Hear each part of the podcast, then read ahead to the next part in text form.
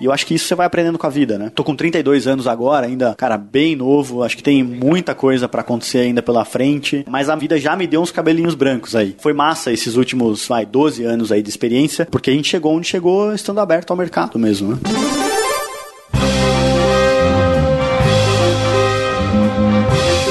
Eu sou Paulo Silveira. Eu sou o Rodrigo Dantas. E esse é o Like a Voz.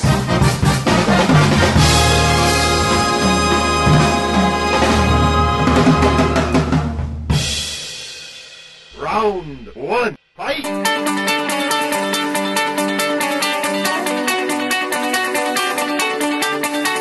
Thiago Dalvi é o CEO e o empreendedor à frente da Olist, uma plataforma que conecta empreendedores a grandes e-commerce e marketplace. O Thiago é um administrador que descobriu há alguns anos o mundo da startup e do empreendedorismo e ele é o nosso boss de hoje. Thiago, muito legal ter você com a gente e eu já começo perguntando o que é a Olist e que problema é que ela resolve. Legal, acho que é importante entender um contexto de Brasil, Rodrigo, para responder essa pergunta, né? O Brasil é, um, é um mercado extremamente fragmentado no que tange e-commerce, é o maior player de e-commerce hoje no Brasil detém aí entre 23% e 24%.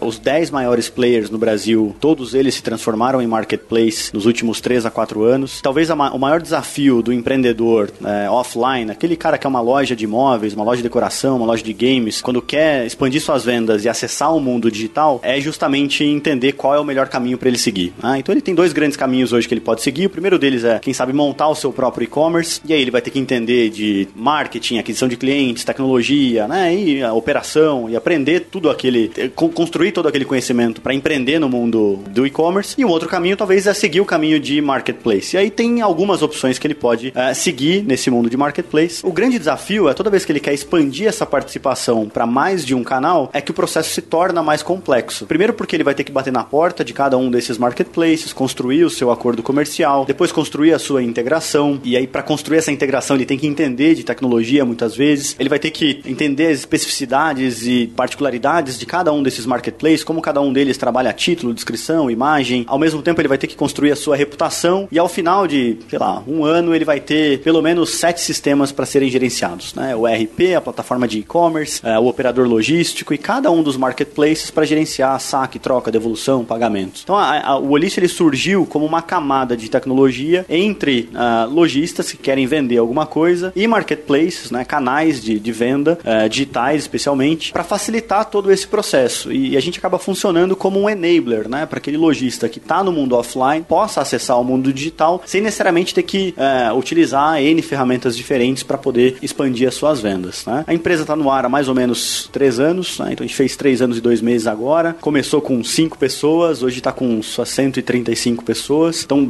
vem num crescimento acelerado e eu acho que a gente acabou acertando a mão no modelo de negócio. Né? Hoje a estratégia principal da companhia é o que a gente chama de Olist Store. É a loja Olist dentro dos principais marketplaces do Brasil. Então você vai ver a marca Olist dentro do Mercado Livre, da B2W, da Via Varejo, da Amazon, do Walmart, em cada um desses marketplaces hoje. É, e o consumidor se identifica com essa loja. Né? A gente presta todo o apoio para o consumidor. Então o modelo de negócio do Olist ele busca simplificar a vida do empreendedor, a vida do marketplace e a vida do consumidor. Esse é o nosso papel no mercado hoje. E o nosso modelo ele é simples, ele cobra uma comissão em cima das vendas, mais uma subscription. Então é, é, o que a gente chama de SaaS Enabled Marketplace. Nós somos, no final do dia, um marketplace dentro dos marketplaces hoje. E para você ouvinte que estava esperando ouvir a voz do Paulo Silveira, o Paulo não pôde estar aqui hoje, Gabriel Ferreira, que inclusive rima com o nome dele, tá aqui substituindo ele. Conta pra mim, cara, quando que a Olist foi fundada e como você tirou a ideia do papel e transformou ela em realidade? Para mim, eu tô super feliz de estar aqui e poder compartilhar um pouco da nossa história, que é aquela história de overnight success, né? A gente teve uma brilhante ideia e no dia seguinte tudo deu certo, o Olist surgiu e foi maravilhoso. Então, assim, o Thiago é um gênio e, e, e foi ótimo, né? Brincadeira, né? É, obviamente não foi assim. Levou 12 anos pra gente chegar no modelo do Olist. Eu acho que vale a pena compartilhar um pouco da história para todo mundo entender da onde veio a ideia do Olist, né? Que não é uma ideia que surgiu do dia pra noite. Basicamente, a minha história no varejo começou há 12 anos atrás, quando no último ano da faculdade, é, eu montei a minha primeira empresa, que era uma loja uh, em shopping. Comecei a trabalhar em uma organização que apoiava empreendedores e a gente viu que aqueles empreendedores muitas vezes tinham um produto bom, tinham design, tinham preço, mas não sabiam vender. Comecei a pegar na mão daqueles empreendedores e apresentar eles para pequenas lojas, pequenos varejistas. Foi aí que nasceu a intenção de montar a loja como canal de distribuição de verdade para aquele tipo de produto, especialmente um produto feito à mão. Mas, como muita gente sabe, é difícil pra caramba fazer uma loja de shopping dar certo. Eu acho que foi super importante aquela fase para entender as dores do que é ser um varejista no mundo físico no Brasil, mas obviamente não era o melhor modelo de negócio para poder escalar. Depois do primeiro ano, a gente entendeu isso. Eu tava com 19 anos de idade na época. 19 anos já? 19 anos. Então, assim, você ficava no balcão mesmo, é isso? Balcão, vendia, né? Comprava produto, vendia, ia buscar no, no produtor, fazia tudo. Caramba. E trazia a galera para me ajudar a vender junto ali, né? Tinha um turnover alto, era difícil, cara. O modelo de negócio não era bom, entendeu? E a gente era naive, assim, né? Inocente, não, não imaginava o que precisava mesmo para fazer aquele modelo de negócio dar certo. Mas tinha um sonho grande, assim, de, putz, talvez a gente possa ser a maior cadeia de lojas de produtos feitos à mão. Eu acho que isso foi a cola, talvez, que nos fez seguir em frente, que me fez seguir em frente. Depois do primeiro ano como loja, a gente percebeu que esse modelo não ia para frente, decidimos fechar a loja no shopping e aí focar em quem já tinha construído escala no Brasil no varejo, né? que eram as grandes redes varejistas, empresas como Walmart, Tokstok, Renner, enfim, esses caras já tinham lojas no Brasil inteiro. Se a gente entrasse em um deles, talvez os outros abririam as portas e aí eu poderia usar a capilaridade que esses caras tinham para distribuir os nossos produtos, né? Bom, nós miramos no Walmart, que era o maior do mundo, e vamos tentar entrar no Walmart, né? O difícil é que naquele momento não tinha LinkedIn, você não sabe para quem, ah, a quem recorrer, então como, como que você entra Isso no era... maior? Isso aqui ano Isso que foi em era? 2008. 2008, né? 2007 a loja, 2008, gran- a partir de 2008, grandes redes varejistas, modelo de distribuição tradicional, compra para vender em grande varejista, no CD dos caras, operava,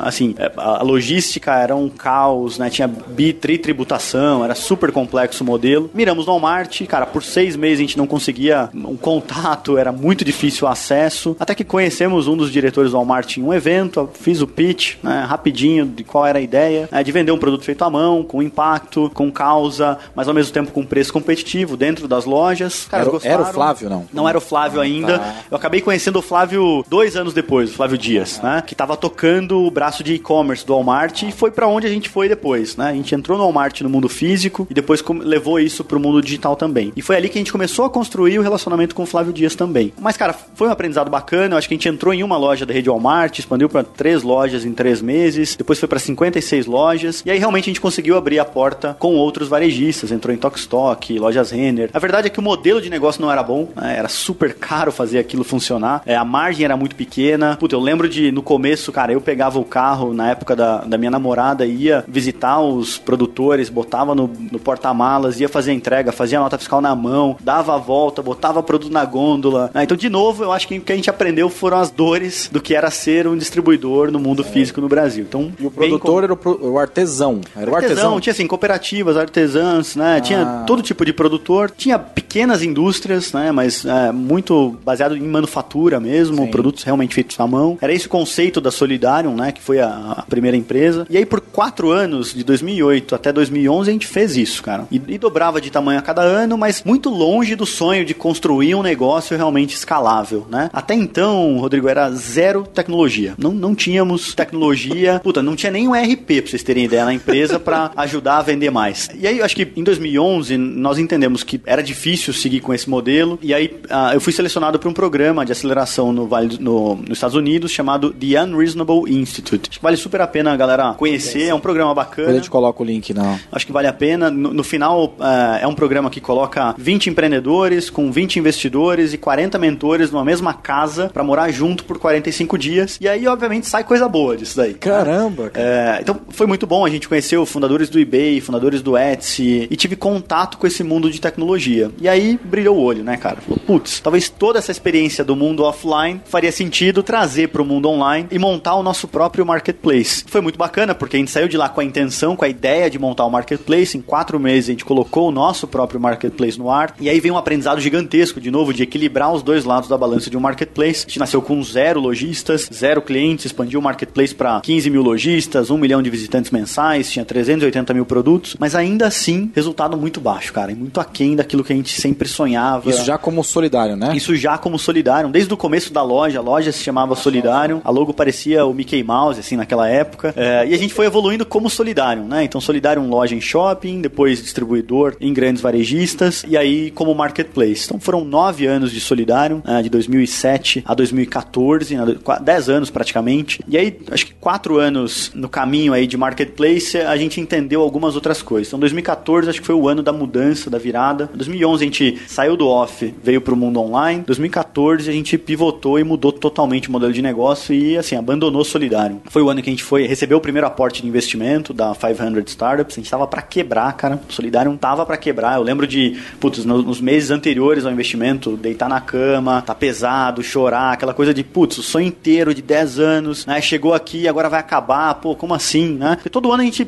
nunca foi fácil, né? Cada uma dessas mudanças, tem muito empreendedor acha que é tudo bacana, tudo lindo, mas, cara, a história é difícil, né? E mudanças não são simples, né? E uma mudança de modelo de negócio é doloroso, né? Então, eram mudanças difíceis, assim. E aí, quando a gente recebeu o aporte, eu acho que tudo mudou, mas muito pelo entendimento de que o mercado de e-commerce no Brasil tinha mudado. Primeiro porque todos os players que foram parceiros da Solidário no passado no mundo offline estavam indo para o mundo online e muitos deles se transformando em marketplace. Quando a gente viu isso, nós entendemos que todos eles, de um jeito ou de outro, precisariam buscar a cauda longa. Se ele vende o celular, ele teria que ter a capinha, a película, para complementar o catálogo dele. E aí fez muito sentido a gente mudar o modelo de negócio e vamos fazer o que a gente sempre fez muito bem, que é o lado do seller, né, o lado do, do merchant. A gente sempre soube adquirir, ajudar e, e fazer esse cara operar muito bem. E o lado do buyer, deixa esses caras fazerem, porque eles sabem fazer isso muito bem. Então o Olist ele nasceu dessa sucessão de erros na Solidarium e evolução do modelo de negócio da Solidarium para chegar ao que é o Olist hoje. Então é, muita gente até pergunta ali, meu, ah, como que. Por que ninguém nunca fez o Olist antes? Porque ninguém nunca passou por tudo isso que a gente passou antes. Né? Essas dores que a gente é, sentiu ao longo dos últimos 10, 12 anos foi o que fez surgir o Olist, né? No, no, no passado nós fomos um merchant, nós fomos um lojista, a gente entendeu o que era ser um distribuidor, a gente entendeu as dores do marketplace, né? De como equilibrar os dois lados, até surgir o, o Olist, né? Então o Olist ele é resultado, acho que, desse conhecimento aí de 12 anos e, obviamente, de um trabalho sério, né? Porque na Solidário a gente sempre entregou o que a gente prometia, é, foi aí que a gente começou a construção do relacionamento com quase todos os varejistas que a gente tem relacionamento hoje. Então todos já respeitavam a gente de Solidário, né? E aí quando a gente propôs um acordo novo como Olist, foi natural para eles. De um jeito ou de outro, a gente acabou construindo um legado no, no setor de varejo, em e-commerce, né? Que contribuiu muito pro que o Olist é hoje. Eu tenho uma impressão, eu conheci a Solidarium, né? Lá, que a gente conheceu lá na 500, inclusive. Ela tem uma pegada muito forte social. E isso ainda continua junto com a List? Veio carregada? Sem, sem dúvida. Acho que talvez o grande aprendizado é que o social, per se, ele não para em pé, né? E, e quando a gente fala de negócio social, negócio vem antes, né? Acho que o Olist hoje ele é um negócio, uma startup de tecnologia, o core é tecnologia, o objetivo é sim gerar GMV, é vender pra caramba. Então, assim, é negócio, antes de, de mais nada, né? Mas, obviamente, assim, a gente quer causar um impacto, né? E acho que o, o negócio, ele, ele não tem um fim nele mesmo, né? Ele serve um público, ele serve os nossos lojistas, os nossos consumidores, para fazer esses caras terem acesso que eles não teriam antes. Então, o papel do Olist no mercado, ele não deixa de ser muito parecido com o que a Solidarium fazia no, no passado, né? Agora não mais só com artesão, mas com todo e qualquer tipo de micro, pequeno, médio negócio, e agora inclusive grandes marcas entrando no Olist, mas, mas tem um papel muito claro no mercado. E eu acho que a cola de toda essa história dos últimos 12 anos é o acesso ao mercado. A gente sempre tentou fazer a mesma coisa que a gente faz hoje, só que de forma diferente. No final, a loja no shopping lá atrás era uma tentativa de fazer o que o Olist faz hoje, só que com um modelo de negócio falido, um modelo de negócio que não era o melhor naquele momento. No futuro, olhando para o futuro, talvez em algum momento a gente volte para o mundo offline. Talvez faça sentido retomar as raízes de mundo offline, porque é um mercado gigantesco que hoje carece de tecnologia e tem N oportunidades hoje para a gente levar esse motor que a gente construiu e know-how que nós construímos de Olist para o mundo offline. Então, acho que se tem uma, um grande aprendizado nosso é que nunca ter escrito nada na pedra. Cara, se precisa mudar, precisa dançar conforme a música, o mercado mudou, muda também. É doloroso, não é fácil, porra, foram várias mudanças de time, muda, mudanças de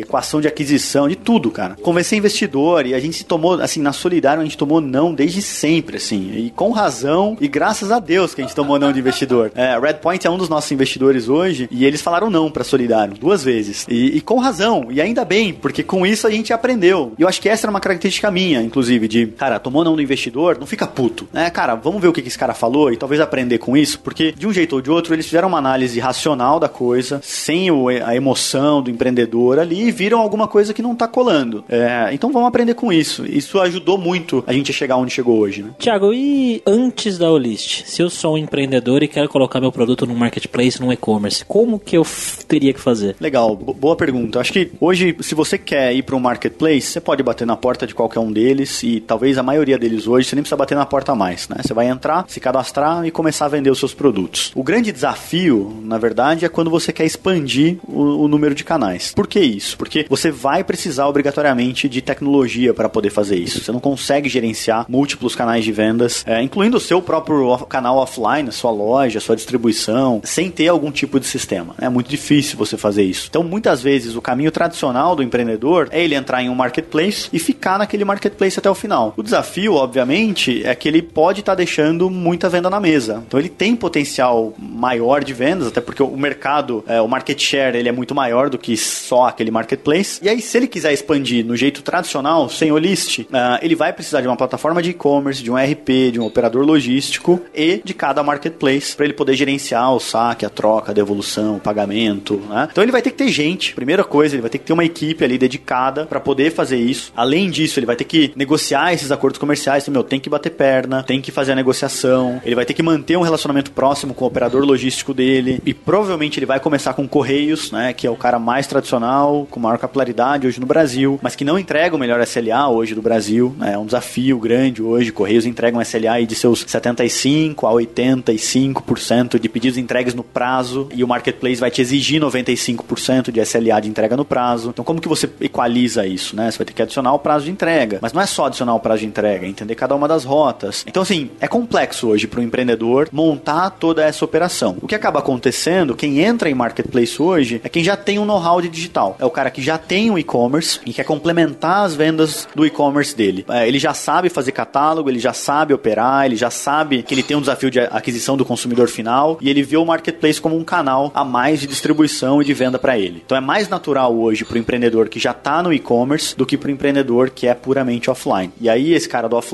é onde o Olist entra muito forte. Esse pivô que você fez foi bem corajoso, né, Thiago? Você deve ter convencido bastante gente no meio do caminho, ó, gente, vamos ter que mudar tudo. Mas qual foi o momento que você falou, a gente precisa mudar? E se isso foi um insight ou você tomou alguns dias, alguns meses para tomar essa decisão, assim, né? Não, foi racional, na verdade, a decisão. Se tem uma coisa que nos últimos quatro anos mudou, cinco anos, talvez tenha mudado muito, é essa cabeça de métricas, né? Quando a gente foi pro mundo digital, a gente sempre fez questão de ter tudo muito metrificado e entender exatamente para onde o business estava indo e o que acontecia no business. Então, qual era o custo de aquisição do meu merchant, custo de aquisição do meu consumidor final, construir o build-up model. Então, qual é o custo de aquisição de marketing, de vendas, de onboarding, quanto esse cara gera de receita, qual é o meu cost to serve, cost to operate, qual é o lifetime value final. E aí você tem um build-up model e entende se aquele modelo de negócio faz sentido ou não. O quanto o churn impacta essas métricas. E quando a gente colocava na ponta do lápis, nós entendemos que o modelo ele não pararia em pé por muito tempo, especialmente porque o custo de aquisição do consumidor final era muito alto. Né? Essa conta não fechava. E aí tinha outros caras no mercado que estavam fazendo isso muito melhor do que a gente. Então, meu, quando a gente começou a investir pesado na aquisição, que a gente recebeu o aporte da 500, a gente viu que a conta não fechava. E aí, putz, não, não faria sentido continuar dando murro em ponta de faca. E aí que veio a, a necessidade do pivô. Tem uma história interessante. A gente tinha acabado de entrar na 500, começou a estudar tudo isso, lançou a versão nova do site da Solidarium. Solidarium tava, assim, crescendo seus 30, 40% ao mês, cara. Então, assim, não tava indo mal o negócio também, como marketplace. Pô, tava indo Tava bem indo pra caramba, caramba. mas assim, muito pequeno ainda, né? Então crescendo, aquela aceleração inicial do negócio, bacana, muito longe do que é o Olist hoje, inclusive, mas crescendo de forma acelerada. O, o desafio maior foi que, normalmente, quando você vai para uma aceleradora, você vai lá para captar uma rodada no final daquela aceleradora, fazer o demo day e captar é, uma rodada. né? É assim que a maior, maior parte dos negócios hoje se estruturam quando vão para uma aceleração. Então a gente foi lá pensando nisso, né? Vamos recebemos o primeiro aporte, vamos crescer e ao final da aceleração vamos captar uma nova rodada para expandir solidário. O ponto é que quando a gente descobriu tudo isso, a gente tinha acabado de fazer essa nova rodada e a gente tinha acabado de trazer vários investidores, inclusive. E aí pensa você, né? Você tá Vai com explicar, né? como que você explica pro cara que você acabou de vender o sonho, a ideia de que a Solidarium sim vai bombar, mas no final você parou pra pensar melhor e fala, cara, talvez ela não vai tão longe quanto a gente tá pensando, né? E eu acho que a, a chave pra ter dado certo essa virada e assim, todos os investidores que investiram na Solidarium vieram para o Olist, né? Tanto é que a razão social de Olist era Solidarium até dois anos atrás. Foi porque a gente foi muito transparente com todo mundo, explicou exatamente a mudança de modelo, por que, que o racional não estava mais fazendo sentido e por que, que o racional de Olist faria muito mais sentido. E aí os caras compraram. Eles falaram, meu, não estamos aqui pelo modelo de negócio, estamos aqui pela equipe, pelo time, por tudo isso que vocês estão construindo, é muito maior do que, sei lá, esse sonho de Solidarium agora. Então bora junto, bora fazer junto. E aí foi legal que a gente conseguiu trazer a Redpoint na sequência. Foi um fundo que nos ajudou a profissionalizar muito o negócio desde o começo. Então, entender toda essa equação de aquisição, é, montar a máquina de vendas, a máquina de CS, máquina de contratação, tipo, várias maquininhas para colocar o negócio, o list, no eixo e dar conta da escalada. Né? O negócio hoje cresce seus 25, né, 20, 25% ao mês por conta de todas essas maquininhas. E aí numa escala totalmente diferente, né? E, Thiago, lá em Curitiba tem vocês, tem Madeira Madeira, tem Banks e tem outros cases legais de startups. E... Pipefy, Contabilizei, né, Beauty Date, tem alguns caras surgindo aí, né? Então, a gente percebe que parece que está se formando um polo de nascimento de startups ali em Curitiba. Você concorda com isso? O que, você acha? Concordo. Acho que é, é um movimento que de Brasil, assim, né? A gente tem, tem visto várias capitais, acho que emergindo aí startups, e aí especialmente startups que saíram do seed pro série A e estão indo para uma série B agora, né? No modelo um pouquinho mais maduro, captando um investimento um pouco maior, né? Pipefy anunciou rodada grande recentemente, Banks anunciou uma rodada grande recentemente. É, acho que teve outras empresas que também é, passaram por rodada, mas não anunciaram é, também recentemente. Então, acho que sim, o, o, o ambiente, o ecossistema, ele está muito mais maduro, né? Aquelas empresas que surgiram há 3, 4 anos atrás, elas estão numa fase agora de 150, 200, 300 colaboradores, né? É muito legal porque agora começa o give back forte para a cidade, você começa a fortalecer o ecossistema. É muito legal porque as empresas viram que elas têm que se unir. Então, cara, a gente entre empreendedores faz churrasco. A própria Endeavor tem, assim, ajudado bastante a juntar a galera. Fora Endeavor, eu acho que entre uh, áreas, né, entre startups, está rolando muita conversa. Então, pessoal de RH conversando entre si, pessoal de marketing, e a galera começando a compartilhar várias das melhores e piores práticas. E, e isso acho que tem contribuído bastante para o ecossistema. E, obviamente, tem uma leva nova de startups surgindo, né? Então, Founders Institute, tem um monte de programas que estão rolando na cidade e que contribuem para formar essa nova leva. Mas acho que é legal ver que essa, muitas dessas empresas estão amadurecendo juntas e compartilhando grande parte das dores juntos, né? E entenderam que se unir faz mais sentido. Então, meu, ninguém acaba batendo na outra empresa para contratar, por exemplo. Pô, vamos tentar trazer gente de fora, né? O sistema de Curitiba ele ainda é novo. Vamos trazer a galera de, sei lá, daqui de São Paulo, né? Ou de outras regiões para contribuir para o ambiente da cidade. Todo mundo entendeu que junto dá para construir, acho que algo muito maior, né? Você tocou num ponto, é, é difícil contratar em Curitiba? Ah, é, é, não, não é fácil. Acho que depende da vaga, sabe? Vagas mais técnicas, uh, mais complexas, você não acha tão fácil em Curitiba. A gente tem cada vez mais buscado profissionais fora de Curitiba do que só dentro.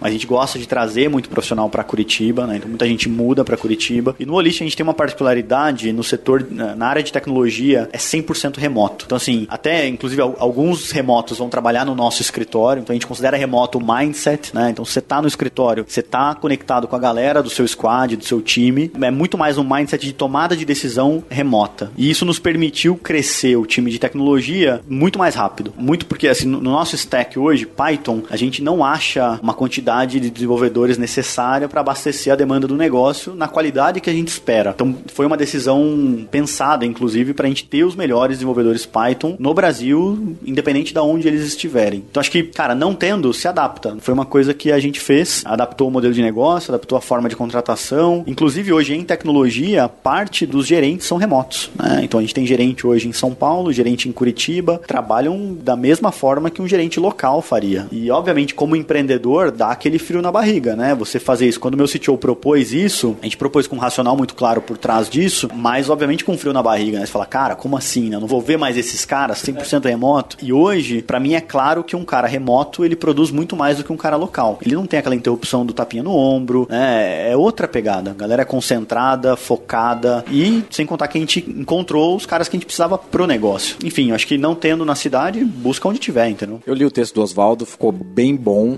Inclusive compartilhei aqui na Vind, que Legal. eu vou até colocar no link depois aí. E falando um pouco de futuro agora, Tiagão, quais são os próximos passos da Olist? Nos últimos três anos, né, de Olist, a gente fez uma grande estratégia, que é a Olist Store, a loja Olist dentro dos marketplaces. É, o que a gente percebeu é que a tecnologia que nós construímos, o core que nós construímos para servir a loja Olist, poderia ser compartilhado empacotado como serviço e vendido como SaaS para outras grandes marcas que queiram acessar o mercado digital e não querem bypassar a cadeia de distribuição que eles já construíram, né? Não querem criar conflito de canal. Tem várias grandes marcas que quando acessam o marketplace, ela bypassa, ela terceiriza para um full commerce e bypassa a cadeia de distribuição dela para um centro de distribuição operar para ela. E o que o Olist está fazendo, o que, é, o que a gente fez para a Olist Store é uma grande loja de uma marca, marca Olist, impulsionada por uma tecnologia e milhares de lojistas descentralizados, localizados no Brasil inteiro, abastecendo pedidos localmente. E é isso que a gente vai fazer agora, né? Então, além de Olist Store, a gente está lançando essa nova estratégia, chama-se Branded Store. A gente falou com 40 grandes marcas, 7 já fecharam e a gente deve começar a colocar elas no ar agora. Inclusive, essas 7 já estão no ar, então já dá para navegar nelas dentro de Mercado Livre, dentro de B2W. Inicialmente, a gente está nesses dois canais, a gente espera expandir isso para os outros também, mas é uma forma da gente levar essa tecnologia e esse backbone que a gente construiu para outras marcas que não queiram criar esse conflito de canal e, cara, querem facilitar a gestão de catálogo, gestão da operação, impulsionar a cadeia dele. É legal porque com isso a gente tem um ganho tributário, tem ganho logístico, né? Então, se é, a marca tem um distribuidor em Salvador e tem um consumidor comprando em Salvador, por que, que você vai fazer um CD de São Paulo abastecer o pedido de Salvador? Deixa né, o lojista de Salvador abastecer o pedido. Então, é uma coisa que a gente está é, começando agora aos poucos no mercado. A gente está chamando isso de branded store, numa estratégia de full empowerment. Né? Então, ao invés do full commerce, é o full empowerment. É algo novo no mercado. E aí eu acho que tem uma série de outras coisas para melhorar as alavancas de crescimento do negócio. Né? Então, a gente espera entrar em outros canais. Cara, tem um desafio gigantesco de logística. Historicamente, a gente trabalhou só com correios. Nesse momento, a gente está estudando para entrar em outros operadores logísticos, não só por questão de preço, qualidade de serviço, mas no final a gente entende que a logística, a conveniência ganha o jogo. Né? Então, a gente quer poder fazer entrega no mesmo dia, em duas horas, next day, né? Tem, acho que tem uma série de desafios aí pra gente superar, mas, cara, a gente tá super empolgado com, com o tamanho desses desafios. E eu acho que se eu fosse dimensionar tudo que vem pela frente, eu acho que a gente tá arranhando aí 1% da superfície. O que é o list hoje é 1% do tamanho da superfície. Round two, fight!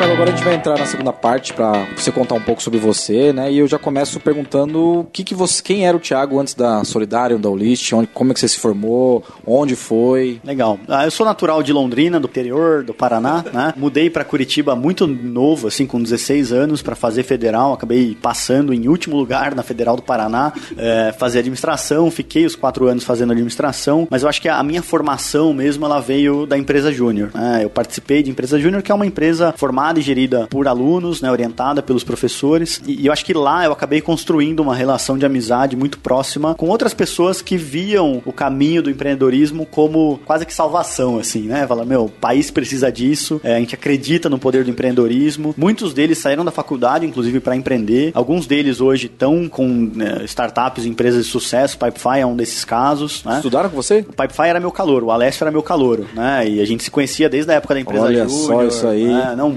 e amigos até hoje, né? Faz churrasco junto, conversa. Então, acho que é uma leva de pessoas que acreditaram nesse caminho e é, eu acho que a, a, formação acadêmica talvez não tenha ajudado tanto quanto a formação prática. Acho que essa é a verdade. Mas, cara, sempre uma pessoa caseira, família, acho que gosto, tenho cachorro, é, gosto de praticar esporte. É uma coisa que a gente fala muito no Olist hoje, de ser gente como a gente, sabe? Não é nem um super-herói, é uma pessoa que dá valor ao trabalho, que sabe que o resultado vem um dia depois do outro, que você tem que dar um passo firme para não capotar. E a gente erra mesmo assim, né? Então, é, erra do lado pessoal, erra do lado profissional e vai aprendendo. Mas eu acho que eu sou, como qualquer outro ser humano, pessoa que dá valor é, pro trabalho, para pessoas, respeito outras pessoas, né? Aquela coisa de ter empatia, é, de, de, saber o tempo e o ritmo de cada um. E eu acho que isso você vai aprendendo com a vida, né? Tô com 32 anos agora, ainda, cara, bem novo. Acho que tem muita coisa para acontecer ainda pela frente. Mas a vida já me deu uns cabelinhos brancos aí. Foi massa esses últimos, vai, 12 anos aí de experiência, porque a gente chegou onde chegou estando aberto ao mercado mesmo, né?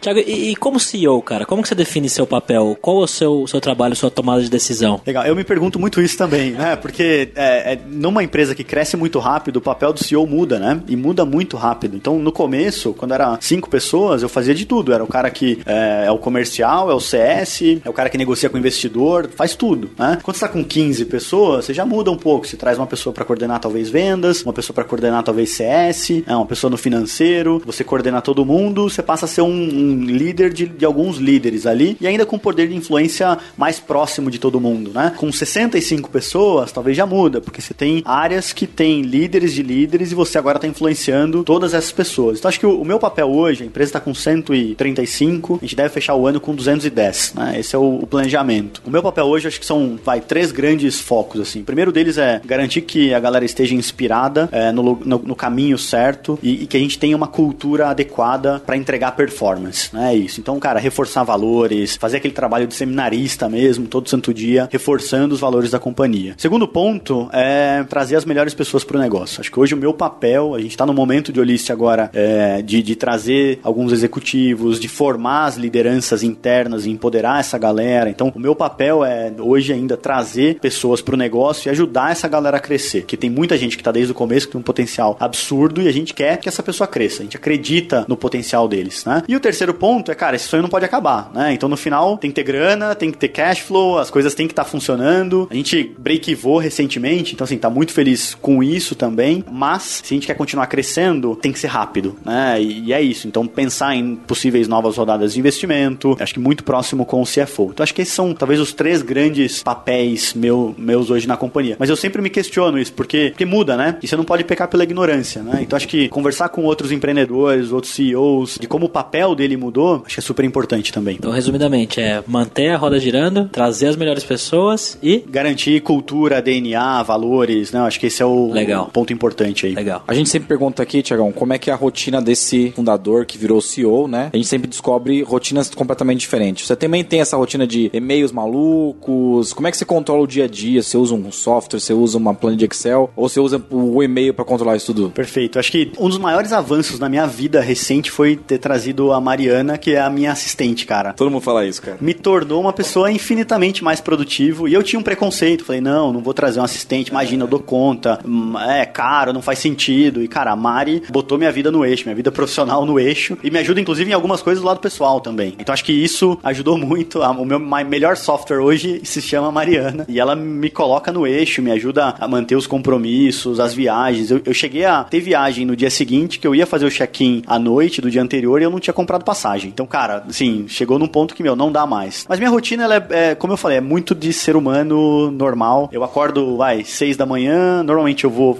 é, correr, quase todo dia eu tô correndo, vou pra academia, na sequência eu vou pro trabalho, chego umas oito, oito e meia no trabalho, é, fico até umas sete, oito horas da noite, depende do dia. Tem dia que a gente fica até um pouco mais tarde, um dia um pouco mais cedo, saio para jantar com a galera. Ultimamente eu tô tentando me regrar mais, assim, horários de e-mails, né? Não tem como, né? A ideia ela não surge quando você quer. Então, às vezes, tá no final de semana, domingo, sábado, à noite, né? Tomando banho lá, putz, surge uma ideia, cara, eu já mando e eu até falo, galera, não precisa responder agora. Pode me responder amanhã, tranquilo. Tem gente que se sente na obrigação de responder, tem gente que não, né? Inbox zero, né? Os freaks É. do inbox zero. né? Exato, né? Mas, cara, de verdade eu não tenho essa expectativa. É, acho que esse foi um aprendizado também ao longo dos últimos anos, que, cara, cada um tem seu tempo, sabe? E, e no Ulisses, como todo mundo é gente como a gente, tem família, gosta de cozinhar, gosta de viajar, tem cachorro. Cara, se o cara entregar 8 horas bem produtivas, tá excelente. Não precisa de mais do que isso, entendeu? Eu não espero que a galera trabalhe 10 horas, 12 horas, 14 horas. Não precisa. Você construir uma empresa, até porque a gente não tá aqui pra. aven- Não é uma aventura, não é um sprint de 100 metros, sabe? A gente tá aqui pro long run, cara. É uma maratona, É né? maratona. Então, assim, pra maratona, você tem que fazer a galera aguentar, velho, o tranco, né? Então, oito horas bem produtivas, vai curtir sua vida, vai viajar, tira suas férias certinhas. Eu tinha um preconceito absurdo com ponto, por exemplo, né? Ponto eletrônico. Ponto eletrônico. Falei, cara, não, isso vai acabar com puta, a cultura do da startup, né? empresa, ó, não sei o quê, cadê a liberdade da galera? Cara, foi ótimo ter implementado o ponto, isso a gente já fez há alguns anos, inclusive. E assim, é aquilo, não, não peque pela ignorância, né? E eu tava pecando pela ignorância nesse ponto. No final, racionalizou tudo aquilo que eu imaginava, as pessoas têm banco de horas. Cara, muito mais fácil se gerenciar uma empresa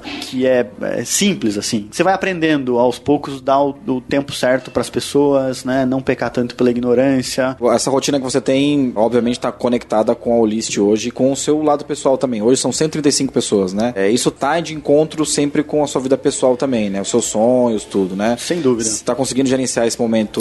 Como todo mundo, a, a- vida ela é uma loucura, né? As coisas acontecem, você não espera. é, mas sem dúvida alguma, a minha vida profissional hoje, o que eu acho que o meu foco no Olist está muito alinhado com o que eu acredito de sonho, assim, né? É, e, e acho que mais do que qualquer coisa, eu tenho um propósito muito claro de vida, assim, né? E tudo que eu sempre fiz foi com esse propósito, né? De puta, ajudar as pessoas, ajudar outros negócios, é, a promover esse acesso ao mercado. Então, tendo esse propósito claro, puta, a, a coisa fica mais leve, né? E Thiago, o que é importante para alguém com um cargo de liderança na Holistic? Que tipo de pessoa que você tá sempre procurando? Eu acho que antes de mais nada, é, curiosidade, né? Tem que ser um cara extremamente curioso, que tem que andar pelas próprias pernas. E quando a gente traz um líder, a gente quer comprar tempo. Então esse cara ele, ele tem que ter uma certa sofisticação para aquela posição. Então se ele não tem, ele tem que correr atrás. E a curiosidade ajuda muito para isso. E eu acho que é um mix entre técnico e pessoas, né? Comportamental ali. Então a gente procura hoje na, na liderança coordenador, muitas vezes é meio a meio técnico comportamental, gerente mais comportamental do que técnico, diretor quase que 100% comportamental, mas um cara que foi um bom técnico, dependendo da posição, ajuda muito. É, então acho que depende um pouco do estágio de liderança, do nível de influência daquela pessoa, mas sempre tentar encontrar esse equilíbrio. Thiago, muito obrigado pela sua vinda aqui. A gente aprendeu mais um pouquinho hoje, certo, Gabriel? Opa, muito legal essa conversa com o Thiago, cara. Muito obrigado. Joia, Gabriel, Rodrigo, brigadão, cara. Foi um prazer. Espero que vocês tenham gostado e que seja útil aí pra galera. E esse foi o último convidado da segunda temporada do Like a Boss. E eu tô bem feliz, viu, Gabriel? Trouxemos o Thiago aqui. O Thiago é um empreendedor que eu conheci no Vale do Silício junto com o Dave McClure em 2013, 2014. Quem nos apresentou foi a Bad Young, que é uma das convidadas da primeira temporada. E o, a gente pode dizer que o Like a Boss também tem testemunhas da história aí no meio do caminho. Sou Rodrigo Dantas, sou fundador da Vindi. A Vindi é uma plataforma de pagamento online. Nós somos líderes na, no, no mercado de assinaturas e modelos recorrentes. Acesse vindi.com.br para conhecer um pouco mais. Eu também gostei bastante da conversa, Dantas. O que eu achei legal é que o Thiago ele faz praticamente o mesmo trabalho é, desde o início, né? Quando ele começou, que ele falou que foi no fim da faculdade lá, ele foi é, fazendo essa ponte entre os artesãos e as pessoas que conseguiriam efetivamente vender essa mercadoria para eles. Aí esse trabalho foi evoluindo do offline para web, da web ele viu que aquele não era bem o nicho que eles estavam procurando e aí eles foram evoluindo até chegar no que é hoje e dar certo. Apesar de eu não ser um, um empreendedor como o Thiago, eu me identifico com isso porque a minha carreira ela foi construída também em cima de um nicho de tecnologia, mas eu fui evoluindo com o tempo e hoje eu faço algo totalmente diferente que era lá no início, que era programação, mas eu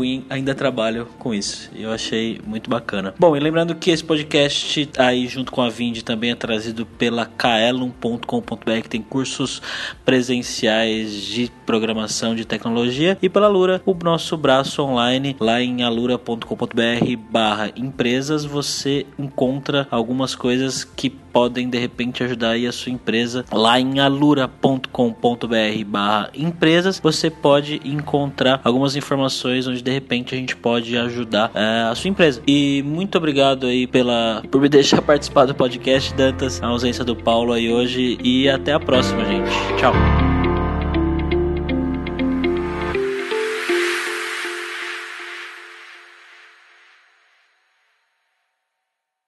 You win! Este podcast foi editado por Radiofobia, podcast e multimídia.